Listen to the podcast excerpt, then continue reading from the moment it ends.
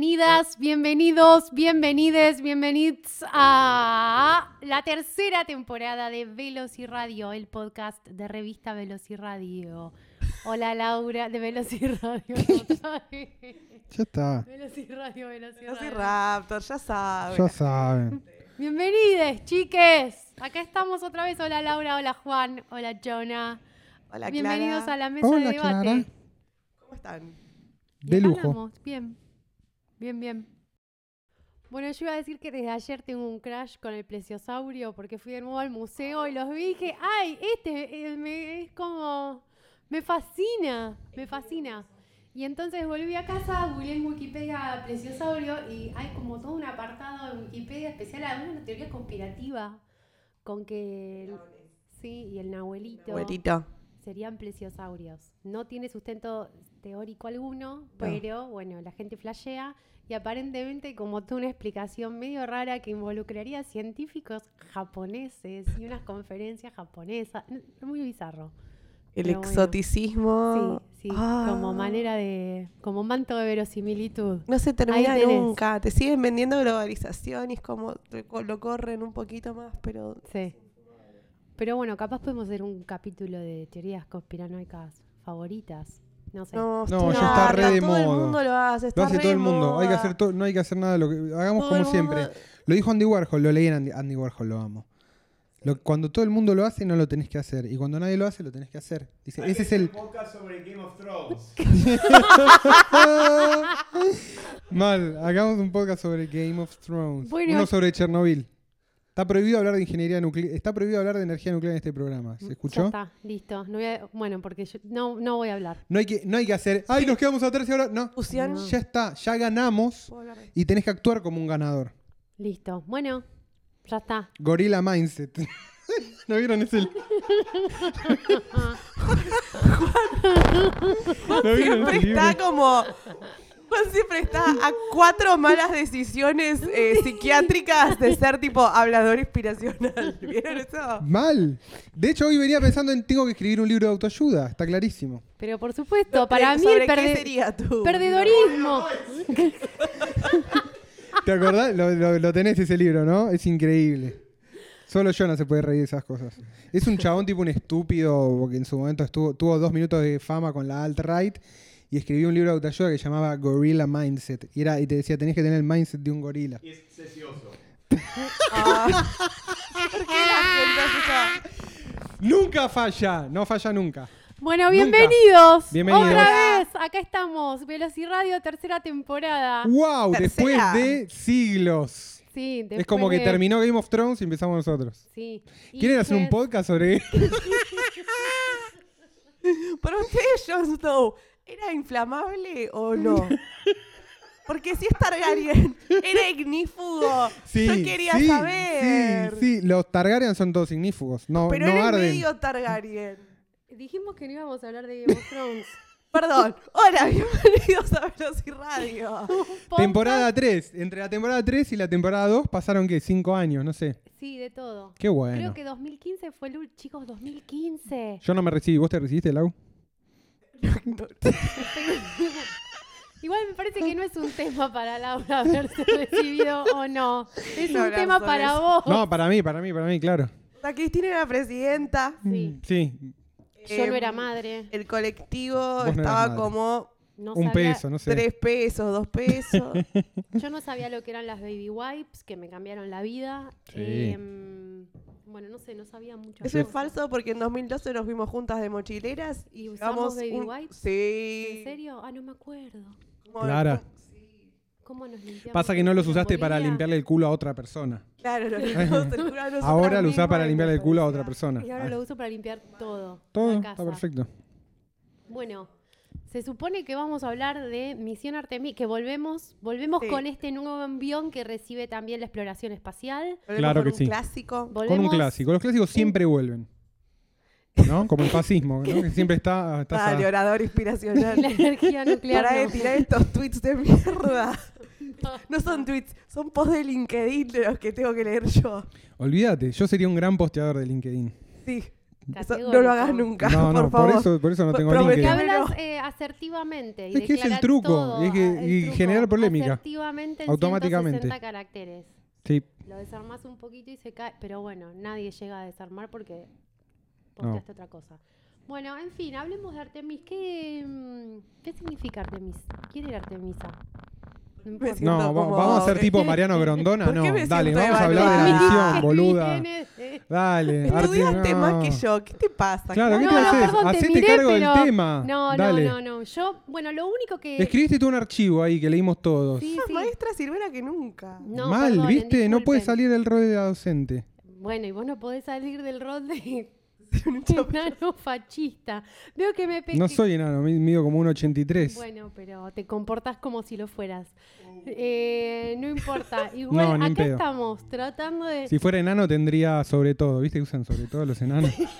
Cardi- cardigans usan. Usan camperas normales, pero les quedan largas. ¿Eh? Ropa de petizo, sobre todo. Bueno, basta. Yo lo que quiero decir es lo siguiente. A mí me engañaron como una tierna adolescente. Yo pensé que íbamos a hablar sobre armar una colonia espacial de chiruzas, que iba a ser Artemisa, eh, la primera mujer que va a la luna, Salasa Salasa. Pará, pará, un, un nivel antes. ¿Qué es Artemisa? Bueno, la misión Artemisa Ujú. es este. No, cuéntenlo ustedes. Porque no, no podría describirlo, tengo que chequear acá en mi documento. Qué densa. Bueno, hay un programa nuevo. De la NASA, básicamente, eh, van a llevar gente al polo sur de la Luna, de acá a 2024, un varón y una mujer.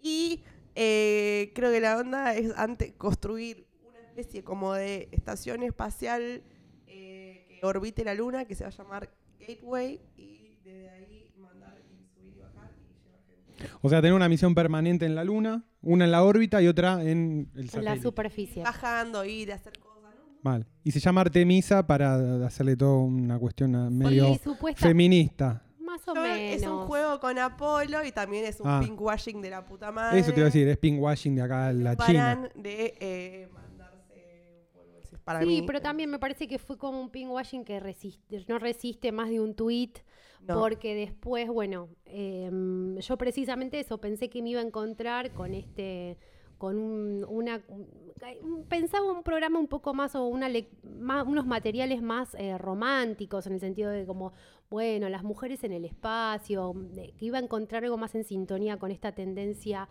yankee últimamente de valorizar a las mujeres en STEM, que son las disciplinas ciencia, tecnología, matemática, ingeniería, que es como, bueno, vienen lobeando las minas con eso, qué yo, y pensé que era como una suerte de respuesta a eso, y nada que ver, aparentemente lo, lo anuncia Trump, eh, Mike Pence, vicepresidente de los Estados Unidos, eh, hizo una conferencia de prensa donde da a conocer el plan estratégico que va a través, que como que guía esta misión. Y mm, la verdad que después de leer las 25 páginas del plan estratégico, no hay un solo apartado que hable sobre las mujeres desde ninguna perspectiva más allá de este jueguito que dura dos renglones entre el nombre Apolo y Artemisa.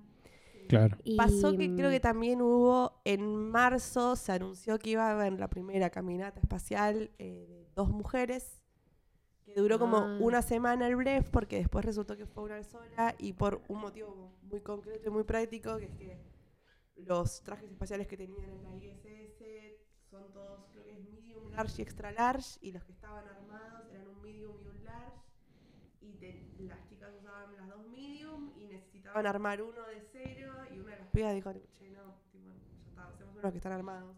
Porque aparentemente lo tienen que ensamblar, ponerle, no sé, teflón espacial. No lesbian in the moon. Sí. Y como, no, ya fue, anda vos, le dio fiaca, como, no. Bueno, y no pasó. Y no pasó. Pero los pelotudos, como lo anunciaron, como, hola, feminismo. Feminismo Vamos a sacar dos mujeres a sacar la basura. Dos mujeres empoderadas. Sí, sí. Eh, y después resultó que no, y quedaron bastante como pelotudos. Y después fue como, ay, pero ¿por qué no hay de- detalles eh, para todos? Eh, pero. Sí, y bueno, a mí personalmente lo que me pasó después de, bueno, de, leer el, es el plan estratégico, o sea, no me encontré con el tópico como mujeres en el espacio, sino con lo que me encontré fue con eh, la búsqueda norteamericana de, recuperar su liderazgo en el espacio. Y básicamente está propuesto así y lo que sí encontré eso fue el tema de como hacer hincapié en que va a ser una, la primera mujer norteamericana en pisar la superficie lunar y el próximo hombre norteamericano en poner pies en la luna, es decir, alunizar. Y, De nada, chicas. De nada.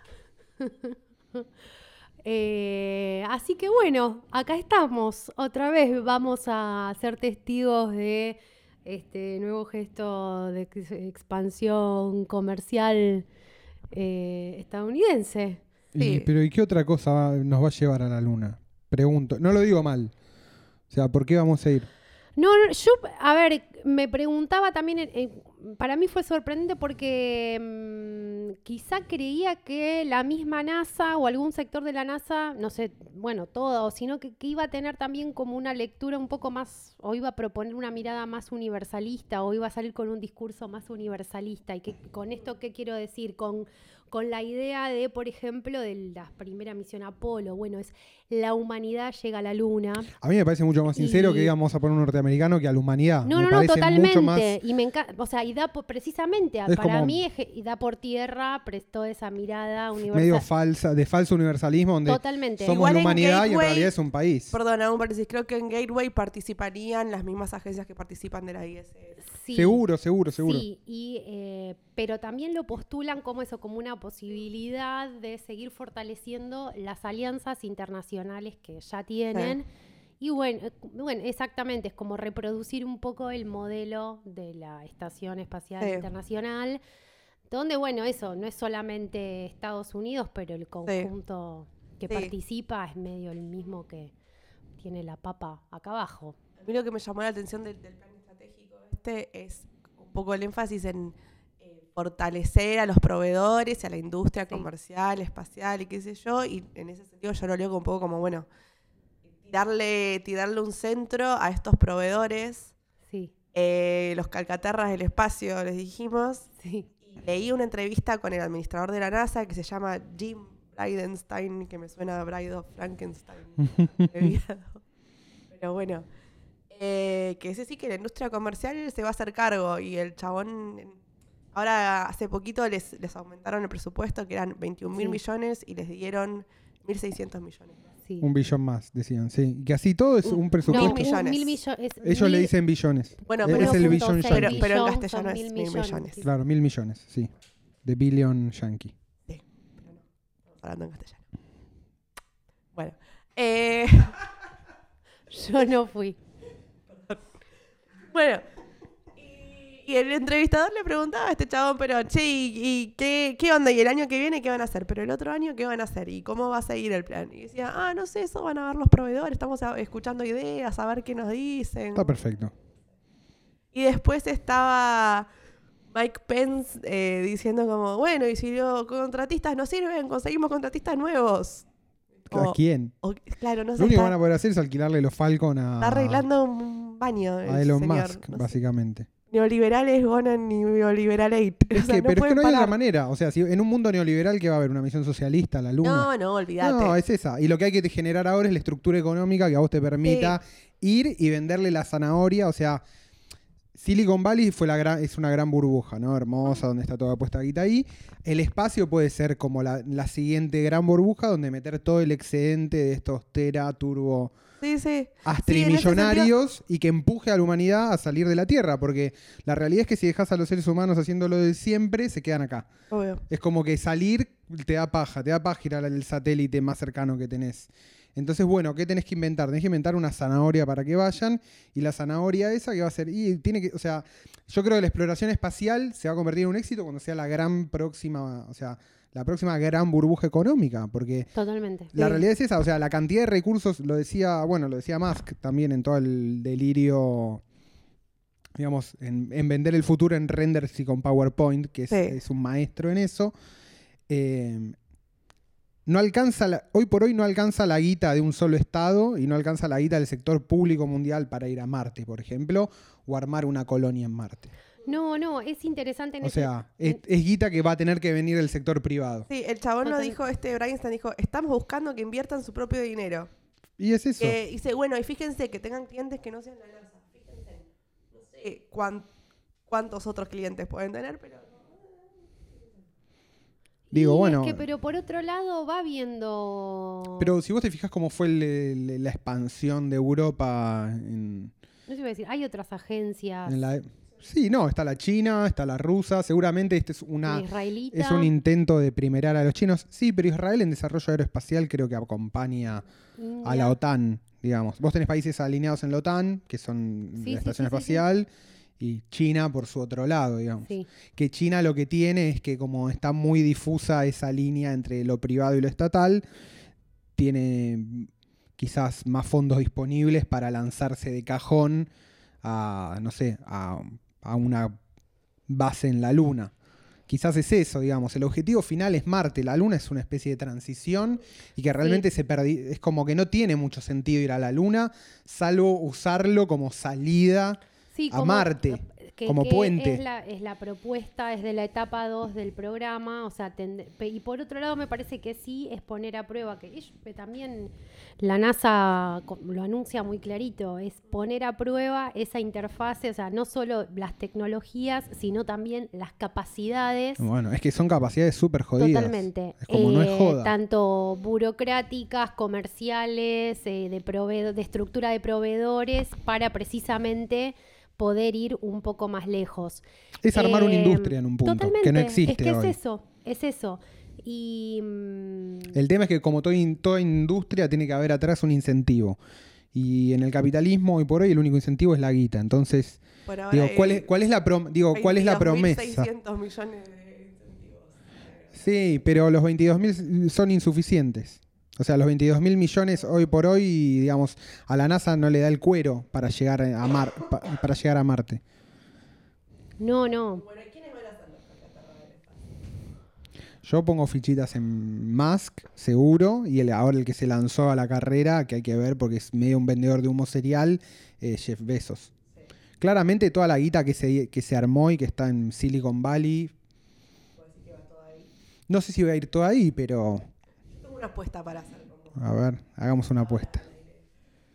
Elon Musk está haciendo como un montón de predicciones sobre el futuro y mi predicción es que en 2020, a más tardar, se acaba muriendo Puede de una ser. forma humillante y sordea. Tipo trata- cogiéndose un robot o algo así. Dos- Sí, con 2020. una bolsa 2020 de a más tardar. plástico A en más la tardar. cabeza. Sí. No, yo creo que no, yo creo que, que- que O va sea, a vivir un montón. Quiero, quiero aclarar algo. Estoy segura de que ya cogió con robots Elon Musk, pero que va a hacerlo tan mal que se muera.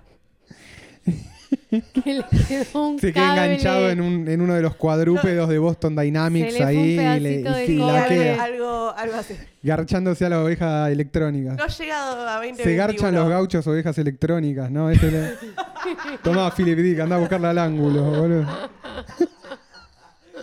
Bueno, está- No, yo lo veo, yo te digo la verdad, a mí Elon Musk me caía muy mal hasta que de pronto me empezó a caer muy bien. cuando empezó a salir con Grimes, Cuando empezó a- cuando vi que eh, cuando fue a lo de Joe Rogan, empezó a fumar porro y dije, este chabón, y cuando todo el mundo se le tan, puso tan fácil sos. Pero obvio, pero cuando se le puso de culo todo el mundo que dijo, ah, no, más, cuando se bajó del discurso como no, la humanidad, y te das cuenta que es un retrasado mental, Ok, ahora confías en él. ¿entendés? Ahora creo que es el único indicado para cumplir eh, la misión, porque tenés que estar mal de la cabeza para querer hacer lo que está haciendo el chabón. Yo creo O que sea, también va a poner eh, guita gente de otro sector, tipo un James Cameron, para mí pone guita. y va a flashear que va a ir él y va a desarrollar una mega super cámara para filmar toda la expedición y, um, y va a primerear los derechos de las primeras imágenes de Marte.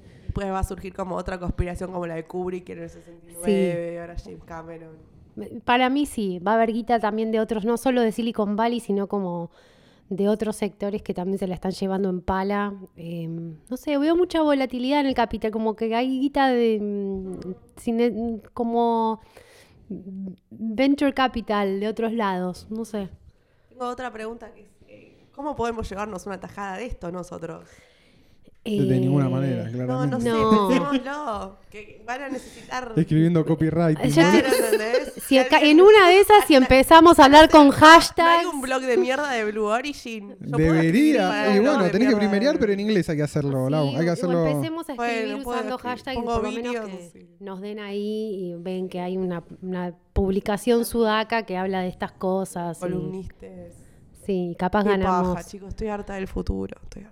Yo pensé que ibas a decir que estabas harta del lenguaje inclusivo, pero capaz No, no. no. Y no íbamos a hablar del lenguaje inclusivo. No, no, no, en este no podcast no se habla de eso. no, no vamos a No hablar vamos a de hablar. eso. Bueno, pero Eh. ¿Estás harta del futuro? A mí me- lo que me llamó, otra de las cosas que me llamó la atención del plan estratégico este que leí es el momento en que ellos hacen, proponen eso como una lectura eh, de, de la, de cómo van a de, cómo van a llevar adelante este liderazgo en el espacio según lugares, ¿no? Como en, la órbita terrestre, en la órbita de la Luna, en la superficie lunar, y después dice en Marte y más allá. Y cuando leo esos puntos que los quisiera compartir con ustedes, es como el momento que para mí ya me pareció fantástico. El, el registro del documento deja de ser como el registro de, de un, de un documento estratégico de una institución y lo lees y Mm. parece ciencia ficción, cuasi falopa, que dice, bueno, Marte será el siguiente paso gigante que dará a los Estados Unidos alcanzando nuevos mundos. Se llama, de hecho el programa se llama así, The Next Giant Leap. Es como Sí. es la doctrina NASA para el 2030 tener la misión, la primera misión tripulada a Marte. Para mí está todo el mundo siendo como excesivamente optimista en Pero el tiempo. pará, hablando de optimismo, empujar los límites del conocimiento humano buscarán responder a la pregunta de si estamos solos en el espacio y después, bueno, eh, desbloquear los misterios del universo. Ese es increíble. A mí me pasó Ese es gamification. the Mysteries of the Universe. no, unlock lo the achievements de la unlock, PC4. Unlock. Desbloquear los misterios del universo. Todos. Esto en un plan estratégico. Yo he escrito planes estratégicos, falopa, pero esto es... Bueno. eh, he hecho Porque vos no, de eso, no pero- desayunás LSD como esta gente. Mal. Es fantástico. Pero es que, de nuevo, es inventar la zanahoria. Es como, Obvio. si nos quedamos acá, va a ser lo mismo que si vamos allá. O sea, la única diferencia es que ahora vamos a estar haciendo la misma mierda en dos lugares a la vez. Es como... ¿Y? Sí. O sea, me, parece, me parece bueno igual como estuve leyendo hoy sobre los haters, eh, que muchas cosas que señalaban es, por ejemplo, si Gateway sirve o no sirve para algo, que todo indica que no. Eh, que el SLS y Orión, que serían parte de esta cadena que va a ir a la Luna, los dos se retrasaron banda. bocha, Sí. que recién a- el año que, no, dentro de dos años Perdón, va... quizá explicaría un segundo Sí. que LSS es el pendorcho, SLS es el cohete. el, el cohete donde está montada Orión. Orión, que es la nave, la nave iría a Gateway, que va a ser esta base espacial, que la, van a- la tienen que armar de a poco, así que tienen que llevar pedazo por paso y ensamblarla ahí en órbita. Y después de ahí va a haber un coso que aterrice, un coso que despegue y quizás una... Sí. Es que te das cuenta que es más marketing que otra cosa. Posta. En, Mm. el, en el buen sentido. Digo, Sí. lo único que importa es ir a Marte. A la Luna no hace falta ir. Es como, No, chicos, no, ya está. hecho- Si no fuimos hasta ahora, dejásela a los chinos. O sea, la joda también es un poco esa, primerear a los chinos. Y, y por otro lado, el SLS está atrasado, sale un montón de guita. No, y más pero- les está rompiendo el culo porque son cohetes reutilizables. Y los de la NASA no son reutilizables. Ojo, ojo al piojo. Porque todo termina reduciéndose al costo de lo que te sale meter una persona allá, que es un poco lo que decía, es lo que dice Musk. ¿Cuál es tu estructura de costos para meter una persona en la Luna? En Marte. ¿Cuánto te sale, cuántas toneladas de equipo tenés que llevar para que esa persona pueda vivir allá? Y bueno, más o menos yo tenía, ahí el plan estratégico tenía como un desglose de los millones que lleva cada cosa y es zarpado lo que se necesita. Aparentemente de esto del necesitan como 651 millones de dólares para completar el SLS y Orión y apoyar el alunizaje en 2024, 132 millones de dólares para desarrollar nuevas tecnologías que ayuden a los astronautas a vivir y trabajar en la superficie lunar y 90 millones de dólares para investigación científica de base que acreciente la exploración lunar vía medios robóticos del Polo Sur de antemano al alunizaje de los astronautas. O sea, un tocazo de guita. Sí, igual, a ver, yo también me comí el amague de la colonia de Chirusas en el espacio. Sí. La utopía de irse a la mierda. Nada, ser feliz con tus amigas en la luna. Eh, a mí me da cosita que, que toda la investigación y el desarrollo la hagan empresas privadas. Yo sé que la NASA tampoco me va a compartir nada a mí, pero. No, re. un- Re. Em, sí. Más allá de que todo esto es bastante lábil, porque ahora, por ejemplo, Stein decía como, no, tenemos bocha de apoyo, el Congreso nos aman, nos ofrecieron más plata, todos los partidos, estamos todos re de acuerdo, y tipo, dos meses más tarde estaba Trump tuiteando, que igual no significa nada porque... No, bueno, porque tuitea es como pero yo. estaba como, ir, al, ir a la luna es al pedo, tenemos que ir a Marte. Esperen, que les voy a leer el tweet porque es hermoso. Es un genio Donald Trump. Dice, es surrealismo.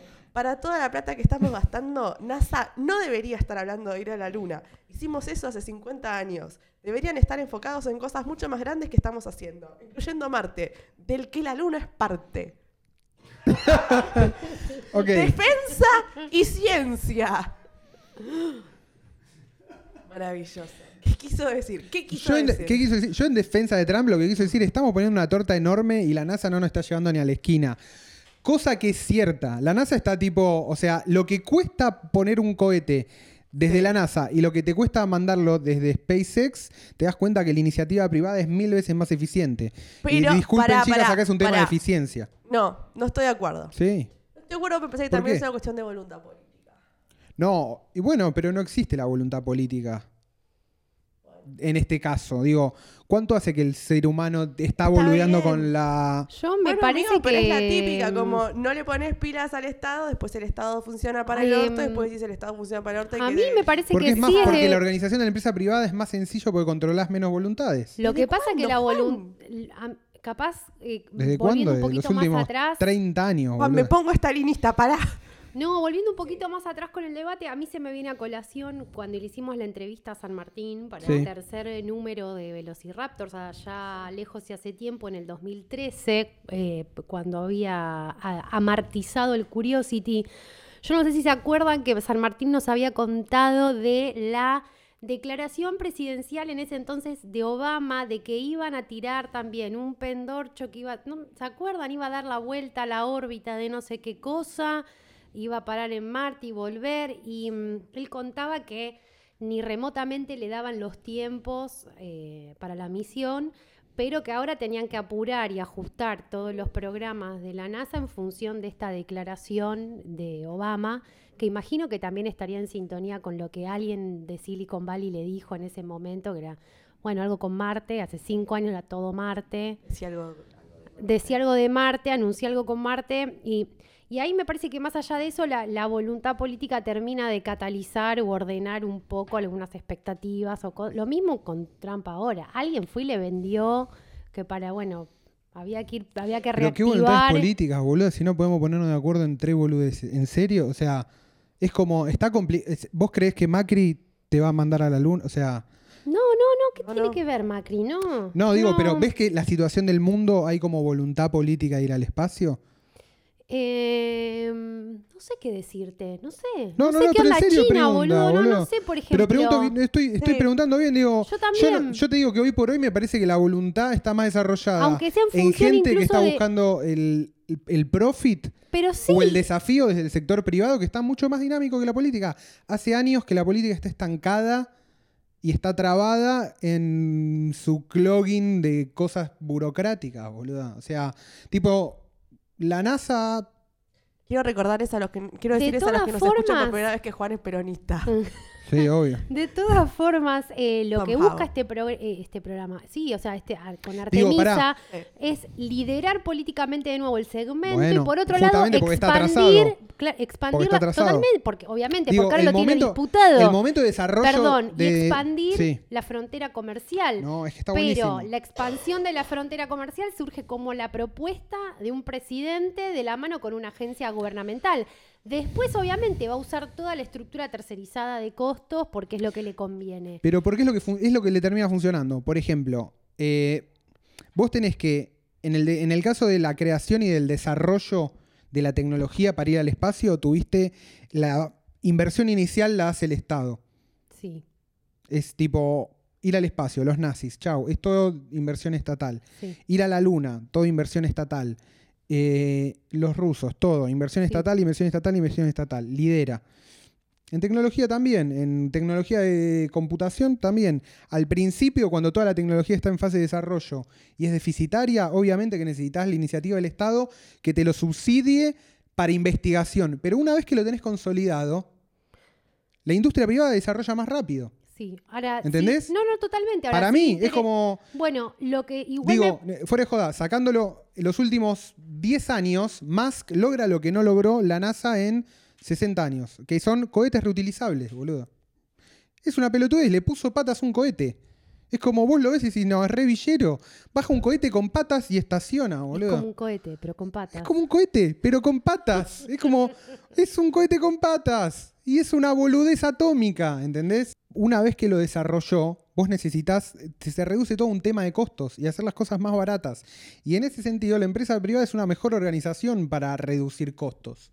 ¿Por qué? Porque está viviendo del profit. Entonces, en algún punto tiene que optimizar y tiene que mejorar los rendimientos. Más allá de que, por ejemplo, claramente en la industria espacial, como todavía no hay nada para vender, hoy por hoy viven de la guita del Estado. Y el truco está ahí. Bueno, ¿una industria para qué? ¿Qué va a ser? ¿Turismo espacial? O sea, ¿cómo vas a convencer a los millonarios del mundo para que, tienen- que la tienen que poner para ir al espacio? Perdón, y vi- viven de la guita del Estado porque Amazon no paga impuestos. Está perfecto. Está perfecto que no pague impuestos. Bueno, otros debates. Está perfecto que no pague impuestos. ¿Por qué está perfecto no pagar impuestos? Porque los, ¿para qué tiene que pagar impuestos Amazon? ¿Im- ¿Impuesto a qué? A que inventó algo nuevo. Es como inventó algo nuevo que comprar impuestos por las dudas. O sea, si Estados Unidos no tiene un sistema de reparto, es un estado súper liberal. Déjalo que siga siendo liberal. ¿Qué, ¿Qué van a inventar? El impuesto a Amazon, ¿qué, ¿qué es? No, el impuesto a tener una página de internet. Buenísimo. ¿Y Basta, Juan Tebas. por qué debería? Digo, ¿cuál es? Basta, qué- Juan. ¿Para qué Basta, tiene que pagar? Juan. Para de ser troll. Basta. Pero ¿para qué tiene que pagar impuestos Amazon? Mundo tiene que pagar impuestos. Me tienen todos hartos. Basta. Todos harta. Si Bueno, genera trabajo Bueno, Amazon. mi opinión es que Elon Musk se va a morir y que Jeff Bezos no se va a morir, pero debería morirse. Y cuando se mueran todos, a Celia Banks y yo nos vamos a reír. Y después Celia Banks también se va a morir porque hay un tema ahí de consumo problemático de sustancias. Todo bien igual. Me pregunto igual, ¿por qué van al polo sur de la luna? ¿Qué hay en el polo sur de la luna? ¿Tienen idea?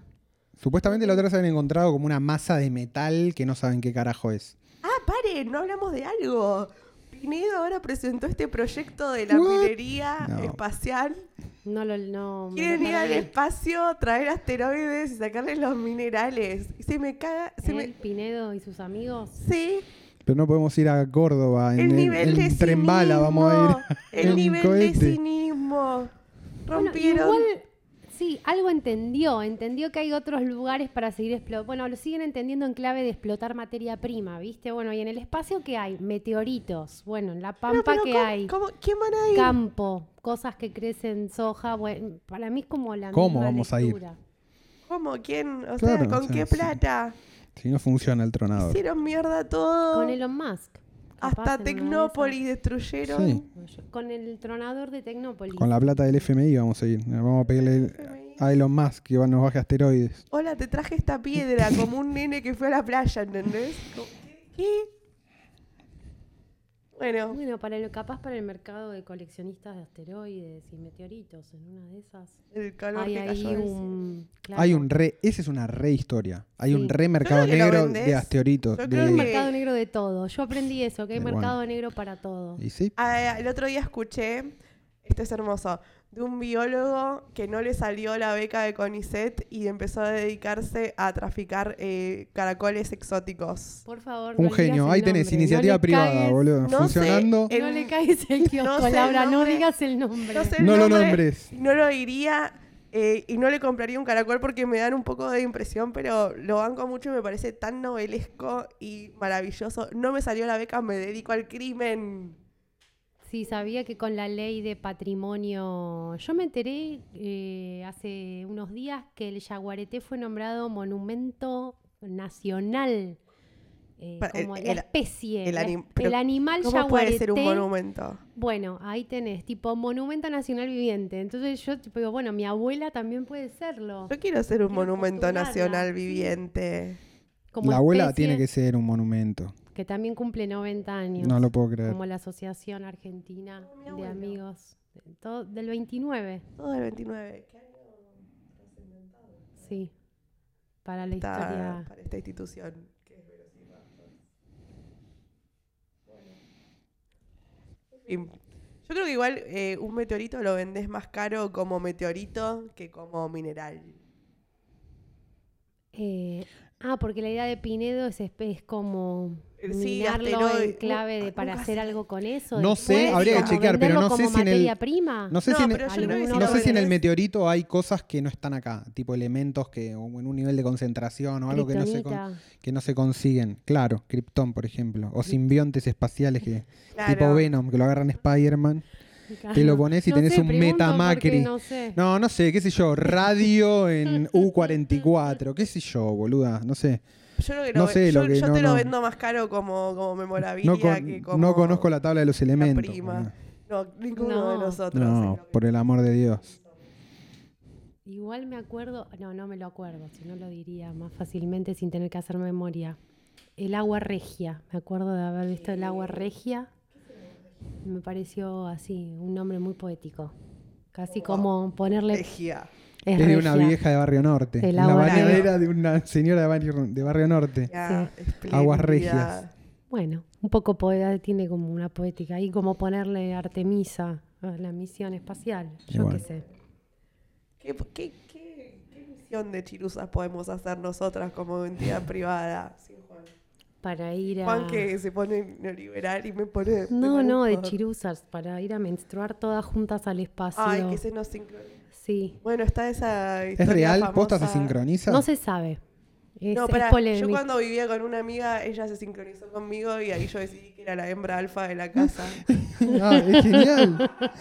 Olvídate. Y, pero llevalo Tenés más un lejos ovario ese alfa. Tengo el ovario Tenés el alfa. ovario alfa, Laura. Tenés que, digo, tenés que llevar más de una persona. En esas vacaciones donde se ve que llevé baby wipes Wipes. y no lo recuerdo, también terminamos menstruando todas juntas, ¿te acordás? Eh, Éramos varias chicas. Bloqueé. Sí, terminamos todas indispuestas al mismo, más o menos al mismo tiempo. ¿Posta? Sí, Más menos cuánto tiempo. un día. Sí. Pero es polémico la- la- Es re las, polémico, las eh. investigaciones. ¿Es Esto placebo o...? No, no se No, sabe. es La medio que siempre estás indispuesta. Sí, o sea, si haces Claro, como sí, de sí, la- haces el cálculo. los sí. experimentos que de verdad trataron de probar si esto era un mito urbano o una realidad o una posibilidad. Sí, eh, se sincronizaron Cosas, dan todas también. cosas distintas. Se También Claro. se sincronizaron la falopa de las investigaciones. No se sabe. Y salieron 15 a la vez, salieron 15 papers. Sí, Claro. todos con, de- con conclusiones meta- distintas. Estaban Me metasincronizadas.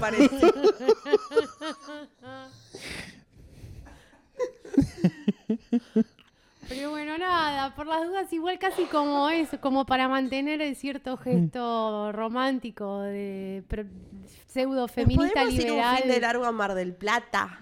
Sí. eh, todas juntas. Con un telescopio armado por nosotros. Sí. Pero vamos por- al Leoncito, vamos de campamento al Leoncito, chicos, a ver el cielo, que también es patrimonio. Eso un está parque nacional para cuidar un pedazo de Boluda, cielo. ¿sabes qué problema tenemos? Estoy el Yaguareté indignado. como monumento No. viviente. Chicos, Estoy estamos en un nivel de- de- de, Constelación, cerramos acá el podcast. Igual sabes cuál es el problema. Ni vos, ni yo, ni ninguna de nuestras amigas sabe manejar. que lo que Great place Perdón. to start.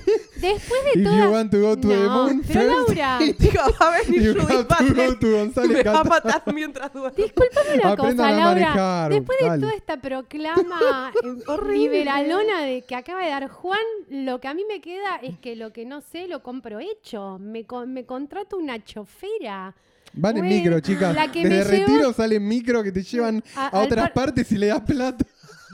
¿Sabían eso? Déjame autogestionarme, mi viaje, Aloncito. Laura, me consigo, y si el tema es sincronizar, me, con- me, con- me consigo una remisera. Listo. Una remisera que nos lleve puerta a puerta, del- de casa al Parque Nacional. Ah, la Pero primavera no la voy a llevar a Rosa a ver si le viene la menarca a los cuatro años porque está toda con todas. No le en pueden poner un mejor nombre. La menarca es lo. Menarca, suena- es como un rey de un imperio monarca. espacial.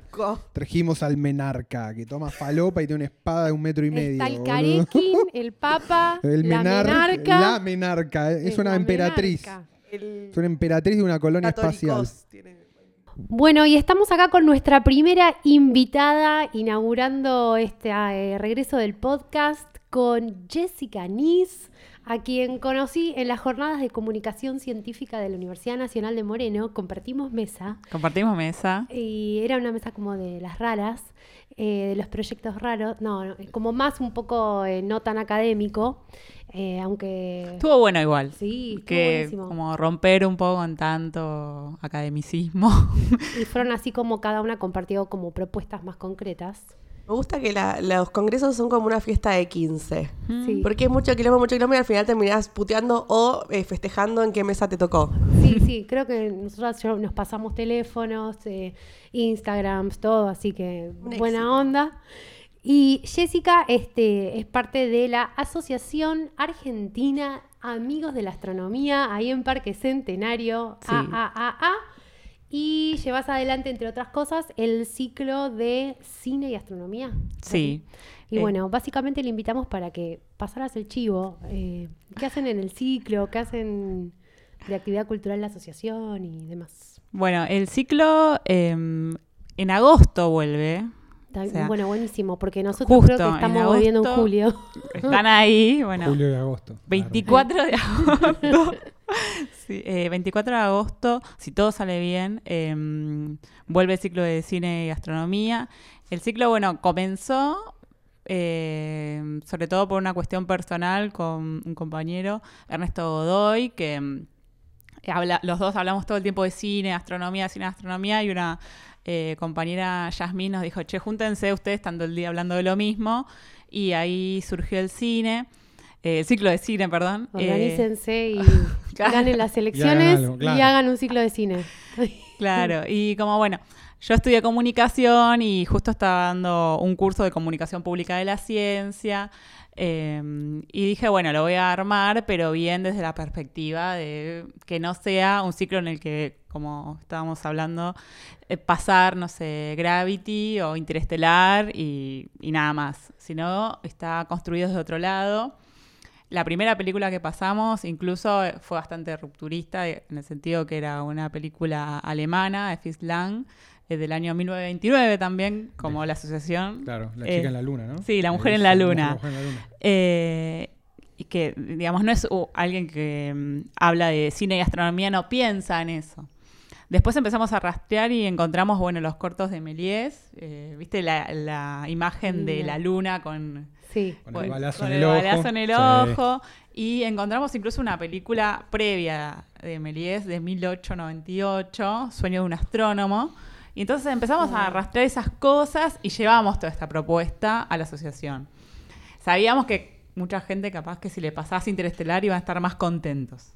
Pero dijimos, bueno, vamos por otro lado. La Mujer en la Luna nos pareció una película increíble y además justamente en ese momento eh, el- eh, sobre todo por el tema del feminismo y, digamos, de las cuestiones de género, eh, la película está hiper adelantada. En el 29 mostraba una mujer muy valiente, que usaba pantalones, y siempre el rol del hombre era como cobarde, que no se jugaba por nada, y ella era todo lo contrario. Nos gustó también eh, jugar con eso. Y desde lo cinematográfico, viste, todo hecho con maquetas. Qué era locura. increíble. Sí. ¿Cómo respondió el público? Muy bien, por suerte. Eh, Buenísimo. estuvo muy bien el ciclo, les gustó mucho. También eh, en un momento pasamos cortos y pasamos de mm, Monty Python, Galaxy Zone. Nunca la vi. Eh, está en el sentido de la vida Sí. de Monty Sí. Python. Hay un fragmento que se llama Galaxy Zone que está bueno porque te cantan una canción y te va dando datos astronómicos, pero son todos precisos los datos. O sea, está bueno porque no es que lo usan como en- únicamente como un pretexto, sino que con datos precisos científicos hacen una canción humorística y está buena, donde te dice, bueno, o sea, mira, no somos nada, o sea, no te preocupes tanto. Ese es la- el sentido de la, de- de la canción. Y por suerte estuvo bien, vino mucha gente. Y después fuimos llevando el ciclo para, primero fue cine y astronomía, que pasamos La Mujer en la Luna, Solaris, bueno, 2001. Pasamos Contacto. Contacto, te iba a decir, sí, Sí. ¿no? Sí, obvio. Pasamos contacto, eh, sobre todo porque, bueno, es de Carl Sagan el libro, Claro. eh, está buena también. eh, otra película donde queríamos mostrar también el rol de la mujer en la ciencia, porque es una mujer que, digamos, estaba haciendo investigaciones, pero siempre la dejaba en un lugar relegado, cosa que pasa, ¿no? Incluso desde lo académico lo vemos, como siempre te dejan en un lugar relegado. Bueno. Eh, pasamos la peli, también fue mucha gente, estuvo bueno. Y después dijimos, bueno, vamos a empezar a pasar documentales. Bomba. Sí. Y ahí está el tema de los meteoritos. Eh, eh, hay un documental que se llama El color que cayó del cielo. Sí, de los ladrones de meteoritos. Exacto. Nunca lo pude ver. Bueno, ¿Lo pasan de nuevo? ¿Lo van a pasar de nuevo en el ciclo? Vamos Ay, todos. No sé. saben. Ay, Vamos no. a pensarlo. Porque No. vino el director, eh, Sí. Sergio Wolf, a presentarlo. Wolf. Sí, sí, sí. Habló con la gente, eso estuvo muy bueno. Qué bomba ciclo, eso. Porque mm, está bueno el diálogo. Claro. Que la gente no vaya de mera espectadora, sino que vaya y pueda hablar. Eh, cuando estuvo el director, él estaba feliz porque me decía que había presentado el documental en festivales, pero nunca veía que el público estaba tan interesado en el tema como ahí. Claro, obvio. Era como, el, ese era como el lugar a lugar. presentarlo. Y Aparte, gran nombre. Es un, nom- un nombre de un cuento Sí. de Lovecraft. Sí. Y no, estuvo genial. Y después empezamos a. Así, seguimos con el tema de documentales. Y ahora en agosto seguimos con el tema de documentales. Eh, vamos a pasar un documental argentino. No quiero adelantar mucho porque, viste cómo es. Estamos to- todavía ahí. Perfecto. Va a ser No un evento eh, importante. Sí. Porque este documental, como pasa con los documentales argentinos, no se pueden ver en muchos lados. No Claro. lo vas a Claro. encontrar en YouTube. No, no. De hecho, yo el color que No cayó del cielo lo busqué en Torrent, lo busqué por todos lados y no Y lo no encuentro. está. Lo busqué hasta en Emule y no lo encuentro. Había como- que ir al lazo. Claro. Había que volver a. Che, ¿quiénes, van al ciclo este? Y está abierto a la comunidad, a toda la comunidad. Obvio que siempre van socios porque son los que se enteran, pero nosotros tratamos de, bueno, subirlo a redes sociales para que llegue a mucha gente. Eh, pueden ir todos. O sea, vino gente incluso de, no sé, de Moreno a ver películas, de, o de, de otros lugares. Eh, y está bueno porque es abierto a todos, a, a todos los públicos. Y además nos pasó eso de ver que el- la gente que iba al ciclo había desde chicos de secundario hasta abuelas que iban con el, con el nieto o, señoras que iban a ver documentales el sábado a la tarde, pues siempre lo hacemos el sábado a la tarde. Y no, es abierto a la comunidad, así que entren en la página. Sí, eso, ¿dónde Por podemos favor. chequear la programación? Está, bueno, la Asociación Argentina Amigos de la Astronomía tiene eh, la página web, después tienen eh, Instagram, Azaramas, eh, Twitter. Eh, o y sea, la revista, ¿no? Que acaba de salir. Sí, sacamos una revista. eh, el año pasado ya la empezamos a armar, pero como todo proyecto, ustedes saben lo que es. Sí. No, todo proyecto, todo proyecto No pulmón. autogestivo No, hable- no vinculado. hablemos de editar revistas, por favor. Sí, cuesta. Y, y bueno, tardó, pero salió, salió este sábado a las 12 de la noche. Muy bien. Increíble. Felicidades. sábado 12 de la noche salió. eh, y es, bueno, una revista que donde escri- escriben socios, es- eh, escriben incluso profesores invitados. Eh, hay una nota de Marcelo Levinas, que es de, de Filo, que él es físico e historiador y hace un cruce muy interesante. Después hay entrevistas. Yo entrevisté a mm, el astroaficionado que captó la supernova. el Ah, zarpado el cerrajero. el que es- cerrajero. es un héroe total. Un héroe para todos. Un héroe, un héroe Era una total. estrella de rock cuando vino a la asociación. No, no, rock. increíble, increíble. Aparte, Un poquito de justicia poética, por lo Sí, un menos. poquito, lugar es donde crack. lo reciben. Sí, él estaba como de gira. Hizo una gira por Buenos Aires y vino acá. Y, eh, Qué todos qué los fans. grande, Y grande. estuvo bueno que se tomó unos momentos para hablar con nosotros, hicimos una entrevista. Y además con la importancia que tiene eh, el hecho de que un aficionado ayudó al avance de la ciencia. O sea, eso me parece genial. Ese es un, es un triunfo la uma- de la- del amateurismo total. Tal cual. total, es como. y- Ni- o sea, tenés satélites, ciudadana, tenés... Sí, tal ciudadana. cual, ciencia ciudadana.